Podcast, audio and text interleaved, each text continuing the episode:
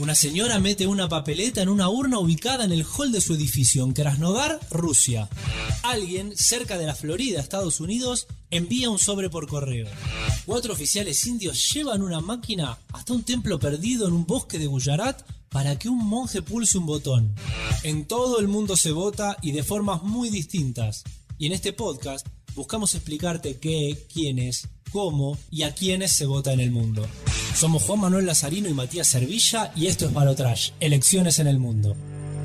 Temporada 3. Hola, si estás escuchando esto, es que estamos muertos. No, pará, no seas tan tremendista. Bueno, un poco sí estamos muertos. Hace una semana, Javier Milei era elegido presidente de la Argentina con más del 55% de los votos en un balotaje que dejó a Sergio Massa, el ministro de Economía del presidente en ejercicio Alberto Fernández, como cara de la derrota de un proceso de cuatro años. Y para nosotros, esto no puede tratarse de otra cosa sino de una gran derrota, no porque Massa nos caiga particularmente bien, sino porque finalmente se dio lo que venimos advirtiendo hace ya mucho tiempo. La derecha radical se va a sentar cómodamente en el sillón de Rivadavia. Por primera vez en la historia mundial, una fuerza ultraliberal, minarquista, de corte neofascista como la Libertad Avanza se apodera del poder político y esto deja a todos con cara de ¿qué? ¿En serio? Y abre muchos interrogantes que ni el tiempo va a poder resolver. Y ahora que las autodenominadas fuerzas del cielo se empiezan a acomodar de cara a lo que será la toma de posición del 10 de diciembre y empiezan a surgir los nombres del equipo celestial, vamos a convocar a Facundo Cruz para hablar un poco de las elecciones y un poco de lo que se puede venir. Facundo es politólogo, miembro del Observador Pulsar de la UBA y el Centro de Investigaciones para la Calidad Democrática. Lleva adelante el newsletter La Gente Vota en Cenital y es autor del libro Socios pero no tanto. Bienvenido Facundo, pasó una semana ya de las elecciones y creo que te podemos preguntar, o estamos en condiciones de preguntarte qué carajo pasó, o si querés con un poquitito más de diplomacia, y si hablamos exclusivamente de, una elección marcada por el eje peronismo-antiperonismo, ya que nos cuesta eh, elaborar la hipótesis de que hay un 55% de liberales en Argentina. Es una gran pregunta. A ver, esto obviamente todo resultado electoral tiene una, explicación electoral este, y eso te lo dan eh, los números. Eh, yo para la elección de las, de las primarias, este, cuando todos estaban hablando de, un juego de tercios, yo en un momento me puse a prestar atención un poco a los que no habían ido a votar. Y, y esa elección primaria la vi como un juego más de cuartos. Que después, para la elección de la primera vuelta, Sí volvió a ser un juego de tercios porque, bueno, la, participación subió bastante, volvimos a estar en números más bien em, regulares eh, y empecé a ver un poco mejor ese juego de los tercios, ¿no? Ahora, el resultado del domingo eh, se explica, les diría casi exclusivamente como la sumatoria de dos tercios contra el tercio que perdió. Este, y ahí no tenés mucha más eh, explicación. No tenés, no, tenés, no tenés otra causa para decir, bueno, ¿cómo fue que la ventaja fue tan grande? Em, si vos te pones a ver en detalle eh, las provincias, eh, por ejemplo, en las que, y, y, calculás la distancia que hay entre un candidato y otro en las provincias, eh, los balotajes de 2023 y 2015, que son los dos que podemos comparar, te muestran diferencias abismales. Eh, podés arrancar desde Córdoba, en donde la ventaja entre Milei y Massa fue de 48 eh, puntos, este, y desde ahí hasta la última provincia, bueno, Chaco ahora en el definitivo se dio vuelta, pero en el provisorio había una ventaja leve em, de, de Milei sobre Massa de, eh, de, menos de un punto, ¿no? Pero eso que te da, y te da 21 provincias sobre 24, que termina ganando eh, Javier Milei, 20 sobre 24 ahora con el definitivo, situación totalmente distinta a la del balotaje del 2015, que hubo se, pintó el país esa, esa camiseta de boca, ¿no? Con la franja amarilla en el medio y el peronismo ganando en el norte y ganando en el sur y teniendo diferencias en virtud de los márgenes de victoria, en donde hubo provincias que ahora, por ejemplo, en San Juan, Javier Milei sacó una ventaja de 21 puntos y en 2015 el peronismo gana por, eh, por 20 puntos, o sea, le saca unos 20 puntos de ventaja. ¿Qué quiero decir con esto? Que en ese balotaje de 2015 ese tercio que había quedado suelto, que en ese momento simbolizaba a Sergio Massa, eh, se distribuyó más equitativamente este, entre eh, eh, Scioli y Macri. Ahora ese tercio de Patricia Burch de Cambiemos se fue casi completamente contra, con Javier Milei y contra el peronismo. Y ahí ya no le queda mucho más para hacer, ni Unión por la Patria ni, ni a Sergio Massa. Vos juntás dos tercios contra un tercio y matemáticamente la elección está, está perdida. Después hay causas que explican por qué pasó eso, pero por lo menos la abrumadora diferencia que saca Javier Milei este, se explica por ese lado de nuevo lo que te preguntaba antes, el eje este de peronismo, antiperonismo, fue lo que dividió ese, el voto de aquel tercio que quedó afuera del, del balotaje? Hay dos explicaciones. Este, una es el eje ideológico. Em, y ahí, ahí, ahí, es muy interesante el argumento que, que expresó Matías Tarillo en, Twitter, en un hilo, que fue una de las primeras, en unos primeros análisis sistemáticos que explicó la, la diferencia eh, importante en votos entre, entre Massa y Milei, y él tiene un punto, que es que mm, Javier Milei de alguna manera eh, reconvierte su discurso de anticasta en antiperonismo. Este, y cuando hablamos de antiperonismo, hablamos de anti de antikirchnerismo. O sea, hoy para la sociedad argentina, Unión por la Patria es una coalición kirchnerista. Si son todos, digo, para la parte de la sociedad que no acompañó la propuesta del peronismo, ¿no? Eh, quienes por ahí ven Unión por la Patria con distintos matices y entienden que es este, una coalición más amplia, lo ven con otro prisma. Pero hoy para la, sociedad que no acompañó la propuesta, el, eh, eh, el, el, peronismo es kirchnerismo, con lo cual el discurso de Javier Milei pasó de ser anticasta a ser antikirchnerismo, antiperonismo, que es hablar de, lo mismo. Dejó de hablarle a, toda la clase política que son todos iguales y empezó a concentrarse en que los responsables de la crisis eh, y de las malas administraciones y de los errores de gestión son el peronismo cuando gobierna. O sea, se concentró en que el peronismo es el que comete errores y dejó de criticar a, Juntos por el Cambio, ¿no? Eso fue este, notable sobre todo después de lo que ya públicamente se ha definido como el, como el pacto acasuso, ¿no? Entre este, Macri, Burdich y, y. Reconvierte ese discurso. Entonces ahí tenés un componente ideológico y él, se, él queda, porque balotaje en juego de a dos, entonces estratégicamente queda como la candidatura no peronista. Y el segundo driver que activa bastante esto es eh, el voto económico. Fue una elección de voto económico. Y esa, esa elección de voto económico carga las tintas mayormente sobre el gobierno del peronismo y no sobre el gobierno de Cambiemos. Eh, entonces, se piensa más en que la crisis económica se acrecentó producto de los errores de gestión del peronismo que no pudo eh, gobernar la economía este, y se deja un poco de lado que el gobierno de Cambiemos también tuvo su incidencia en que este, la crisis económica fuera eh, incrementando. Y cuando vos tenés un escenario de crisis con 140% de inflación, este, alta variación del tipo de cambio, eh, dificultades para acceder a bienes y servicios que generalmente la clase media, media alta eh, o incluso media baja, los, sectores medios este, acceden, este, ahí se va generando, bueno, este, mucha bronca con la gestión actual, y si sumas esos dos drivers, el antiperonismo, antiquillerismo y la crisis económica, la conjunción de, ambos factores te lleva a canalizar el voto hacia este, la opción que es, eh, que es opositora, que es Javier Milei. El nivel de institucionalización de la libertad avanza parece ser bajísimo, casi nulo. Esto ya lo vimos en un momento con el PRO, pero el PRO venía de gobernar Em, en, la ciudad de Buenos Aires y bueno, tuvo un crecimiento distinto de pasar de ser un vecinarismo a pasar a ser un partido nacional. Pero ¿cuáles son las vías que puede llegar a tomar el partido de, de Milei, ya que en este momento es un partido que parece exclusivamente nucleado en la figura de él mismo, de Javier Milei? Así que te pregunto, ¿cuáles son las vías que puede llegar a, tomar en búsqueda de una consolidación en el tiempo de esa fuerza? Yo creo que eso va a romper todos los, todos los textos que conocemos hasta ahora o es la primera vez en la historia del país que un país, que, perdón, que un partido que nunca gestionó ningún poder ejecutivo de ningún nivel llega a la presidencia.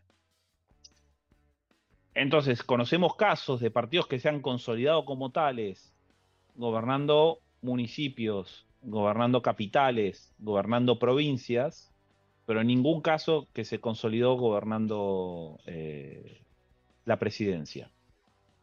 De alguna manera eso pasó, podemos decirlo, con el, peronismo.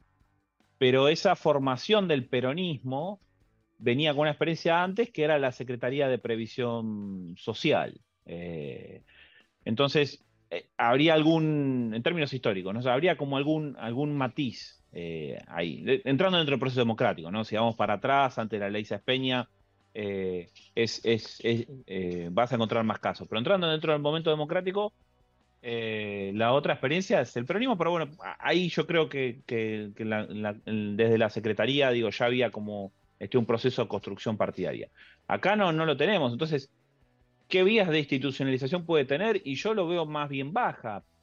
¿Por qué? Eh, si vos tenés un partido político y recién la semana después de las elecciones empezás a conocer su mesa chica, eh, o después de la semana de elecciones recién conocés los nombres que pueden llegar a, hacer, eh, o incluso nombres que se suben y después que, que se bajan, hablas de un actor de bajísima institucionalidad.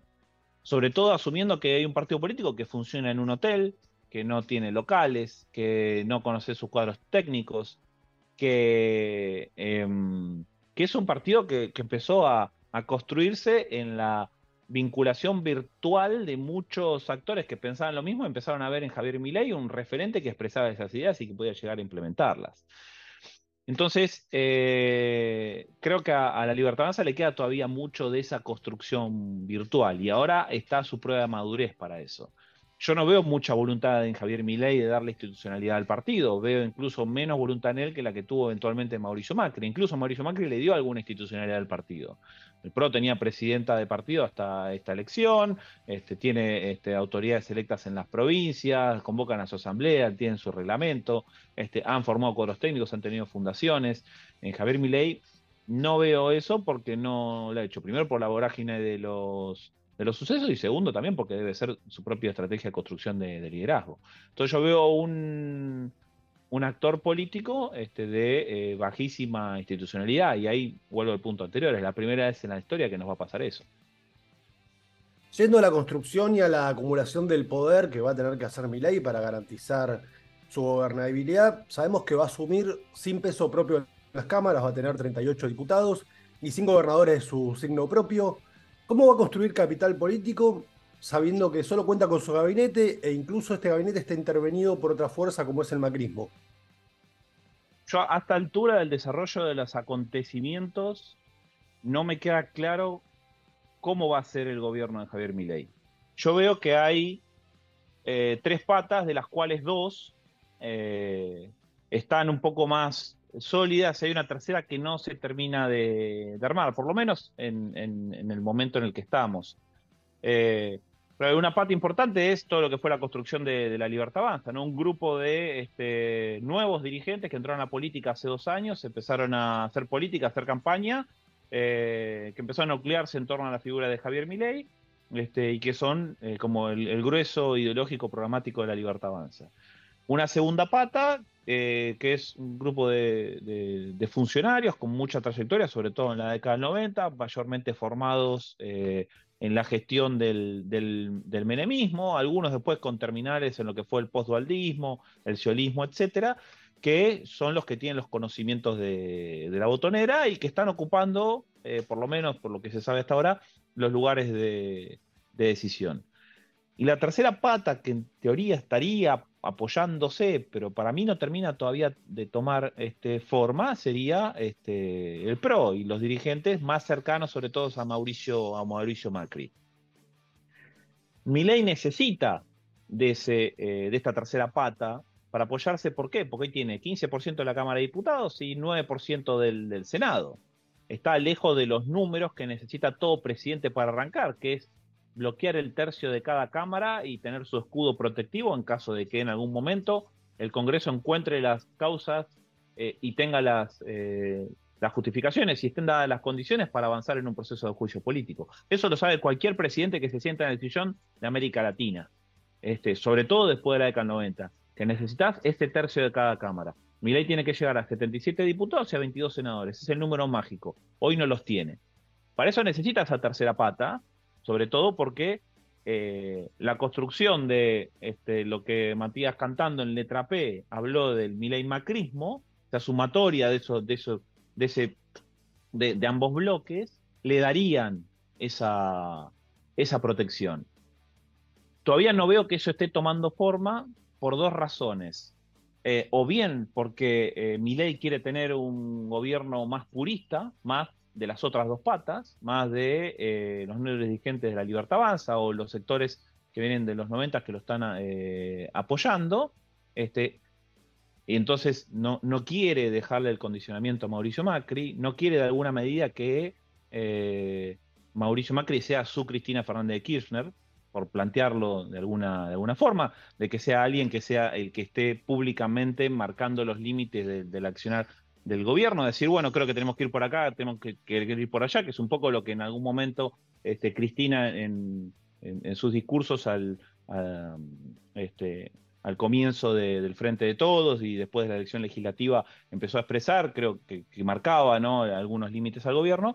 Eh, esa puede ser una posibilidad. Y la otra posibilidad es que Mauricio Macri también vea que como no hay todavía un gobierno formado o, algo consistente que pueda llegar a tomar las decisiones difíciles de estos meses, no se quiera subir a ese barco. O bien no quiera estar en el timón y prefiera hacer salvavidas para algún momento que sea necesario.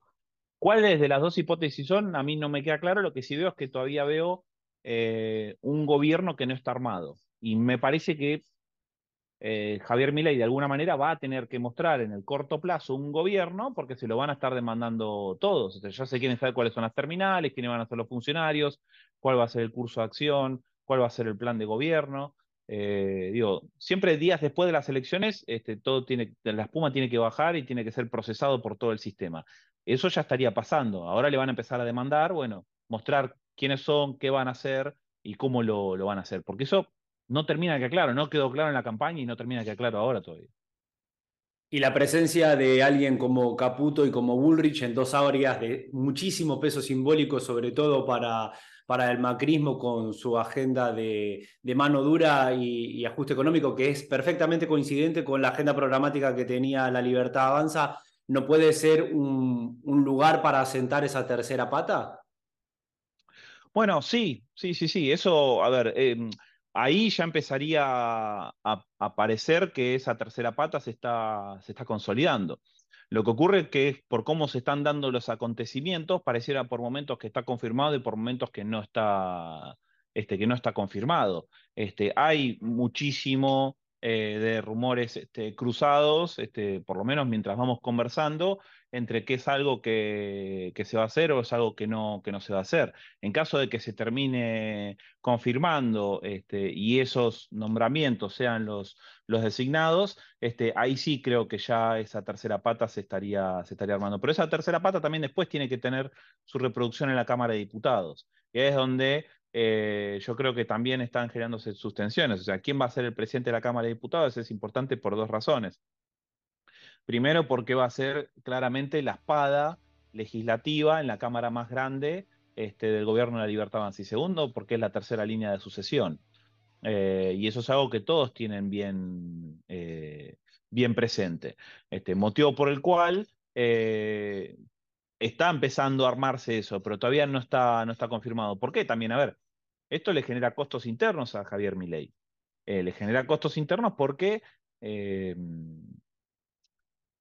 tiene que estar relegando lugares de decisión que iban a ser para eh, justamente eh, los actores de su primer anillo. O sea, seguridad iba a ser un área de Villarroel y economía iba a ser eh, un, área para los, los ex Chicago Boys. Este, y eso era parte de, este, de, esos, de esas dos patas que, que él tiene. Este, ahora eso lo tiene que ceder o lo estaría cediendo hacia eh, su tercera pata y también le genera costo interno. Digo, en estos momentos es donde vemos que a, la libertad avanzar está llegando su prueba de maduración política. Demasiado rápido porque es una fuerza que se formó hace dos años. Pero estaría llegando su prueba de maduración política porque en la medida en que alguien tiene que ceder para que entre otro, este, sin eh, animosidad, eh, entonces ahí es donde empezás a estar en el juego de, la política y a ver si efectivamente pasan a ser casta o siguen siendo no casta. En su campaña, Milei viene prometiendo un montón de reformas, un montón de cambios respecto a la actual administración del Estado.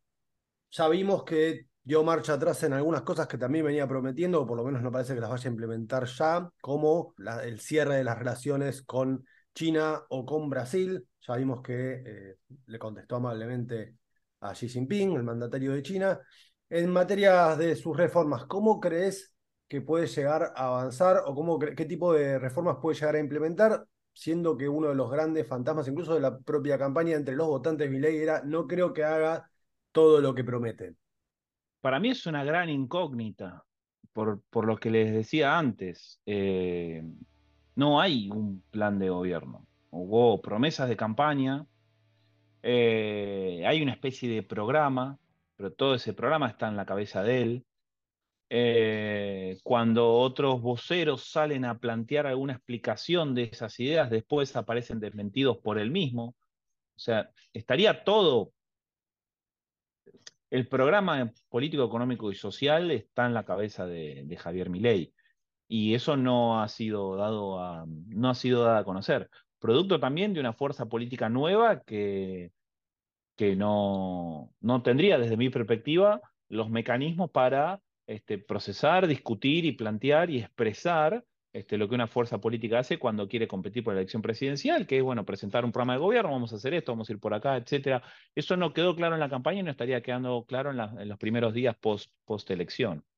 Entonces, para mí es una gran incógnita qué es lo que va a querer hacer, cuáles son las prioridades, eh, cómo es que lo va a querer hacer y con qué aliados lo va a querer hacer. Por eso, yo creo que de alguna manera el sistema le va a estar demandando esa claridad en los próximos días, claridad que no estaría dando, y pasa lo que pasa en cualquier sistema presidencial y, sobre todo en Argentina. Es, todos esperan a que el presidente mueva primero. Y eh, el resto después ve dónde se posiciona. Entonces está todo tan en stand-by porque están esperando que mueva primero. Pero como no está moviendo porque no tiene cerrado todos los otros frentes, con quién van a gobernar, quiénes van a ser los lugares, cómo va a llenar este, no, dentro de la jerga los ravioles del Estado. ¿no? Necesitas entre 3.500 y 5.000 funcionarios para cubrir hasta este, director, eh, director nacional, si la memoria no me falla.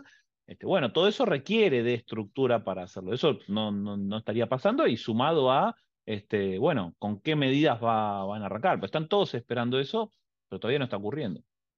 La promesa más firme es, en palabras del propio presidente electo, un brutal y acelerado ajuste. No te voy a proponer futurología porque no somos eh, amigos de hacer eso, pero sí te planteo un escenario y te voy a dar una sola ficha y vos la tenés que poner en el casillero que más te guste. Empieza el brutal ajuste, empieza a sentirse primero en la clase media y en el poder adquisitivo de mucha gente que va a empezar a ver de qué se trata volver a, un brutal ajuste. ¿A quién le pones una fichita para ser su primer gran opositora de gestión? Si yo te pongo que eh, está entre el peronismo en las cámaras, las centrales sindicales o la clase media consumidora. ¿A quién le pones esa ficha? Qué gran pregunta. Yo creo que em, los primeros este, empezarían a ser los, eh, los sindicatos, este, sobre todo los sindicatos este, más, más combativos, los sindicatos por ahí más, eh, más cercanos a los lugares que él quiera, que él quiera reformar.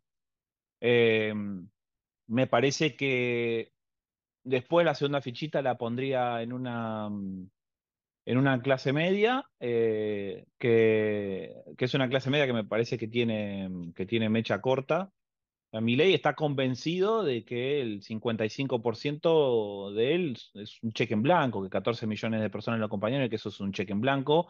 Lo que creo que no toma conciencia es que, este, bueno, llegó a ese porcentaje porque tiene mucho voto prestado, que no quiere decir que Mauricio Macri eh, o Patricia Burch le prestaron esos votos, sino que este, esa ventaja de 11 puntos implicó llevarse el 90%, casi 100% de los votantes de Juntos por el Cambio en todas las eh, en todas las provincias. O sea, hablamos de que además de eso, se llevó, por ejemplo, eh, en distritos en torno a, tres cuartos de los votantes disponibles, eh, sumando también voto entre indecisos, blancos, nulos, gente que votó a Schiaretti.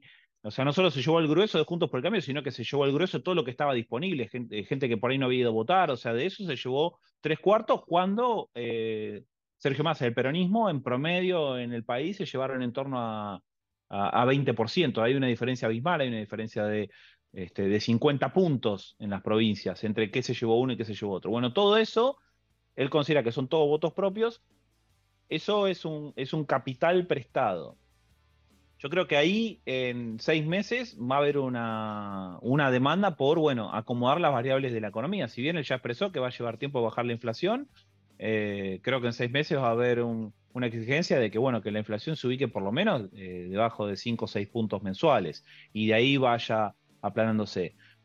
Si eso no ocurre, muy probablemente empiece a generarse, eh, bueno, eh, no, no, no, te diría movilizaciones de la clase media como pasó por ahí en el 2001, pero sí este, una caída en la popularidad este, de, Javier Milei y eso de alguna manera pasaría a ser eh, cierta, cierta resistencia. Si la situación se acrecienta, eh, bueno, habrá que ver cómo se dan las condiciones para que sectores medios empiecen a, protestar.